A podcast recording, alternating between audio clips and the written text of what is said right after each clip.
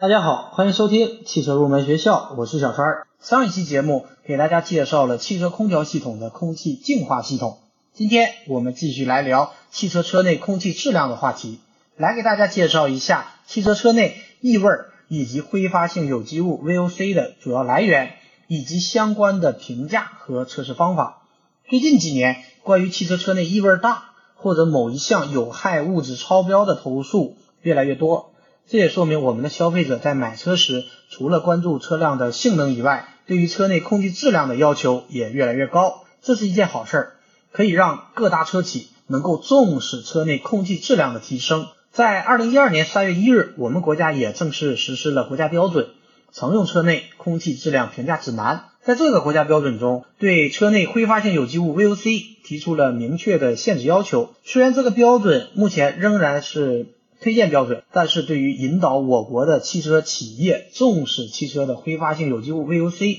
发挥了重要的作用。首先，我们来介绍一下 VOC 的概念。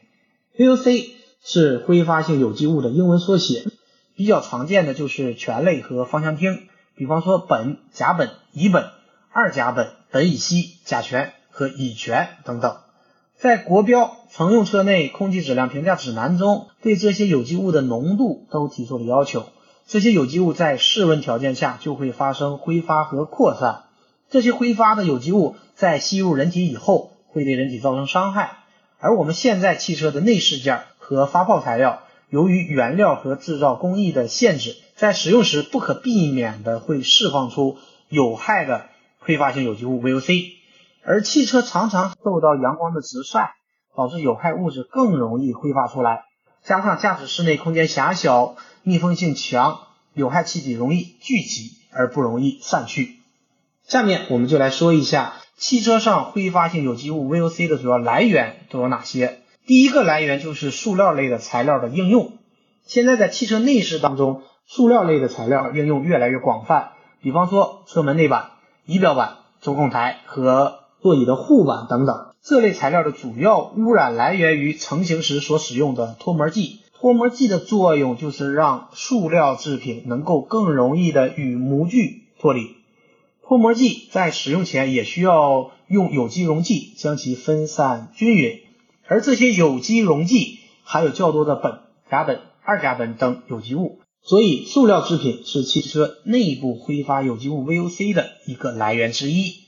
第二个。就是皮革、织物等表面覆盖物。由于皮革和织物在其生产过程中不可避免的要加入一些颜料、添加剂，用来改善材料的色泽、柔韧性等特质。而这些添加的物质往往含有大量的全酮类物质。我们举个典型的例子，比方说汽车的座椅。汽车座椅的制作过程中，大量的使用了发泡材料、织物、真皮以及洗涤剂等等，从而导致了挥发性有机物 VOC 的产生。而且座椅是车内挥发性有机物 VOC 的高风险内饰件之一，它对于车内的醛类物质有比较大的贡献量。第二个来源是一些粘结剂，粘结剂具有较强的粘合性，所以在汽车的零部件当中也有大量的应用。比方说地毯和顶棚的粘接，这些粘接剂也会挥发出较多的甲醛和苯酚等挥发性有机物。最后一个就是起到缓冲作用的发泡材料，特别是聚氨酯发泡材料，比方说在座椅、仪表板、遮阳板、车门内板和顶棚内衬里都有应用这些发泡材料。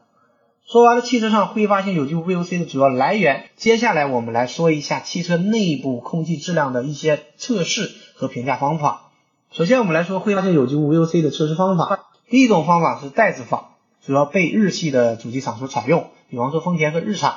他们把测试零件放在密封的采样袋子里，一般往采样袋子里会通入一定量的高纯氮气，然后通过加热让测试零件的 VOC 挥发到袋子里，最后分析测试零件的挥发量。第二种方法可以对整车进行 VOC 测试，比方说将汽车放入采样标准的环境舱里，将汽车处于封闭空间。放置规定的时间，然后通过设备采集车内的空气，最后对挥发性有机物 VOC 的挥发量进行分析。由于现在不同的国家和不同的车企都有自己的测试流程和方法，所以具体的测试要求和标准都是有所差异，所以这里不详细展开来给大家介绍。但是不论是哪一种方法，都是希望能够评价汽车车内挥发性有机物 VOC 的挥发量。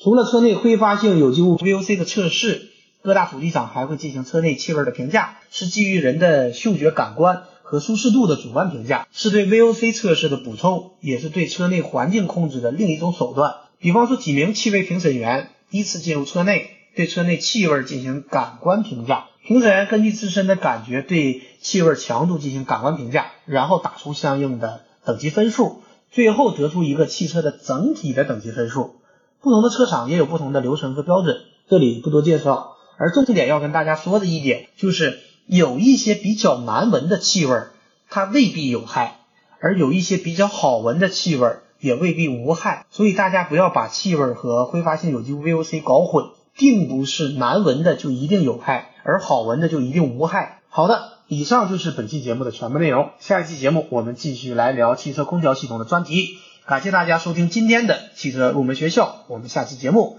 再会。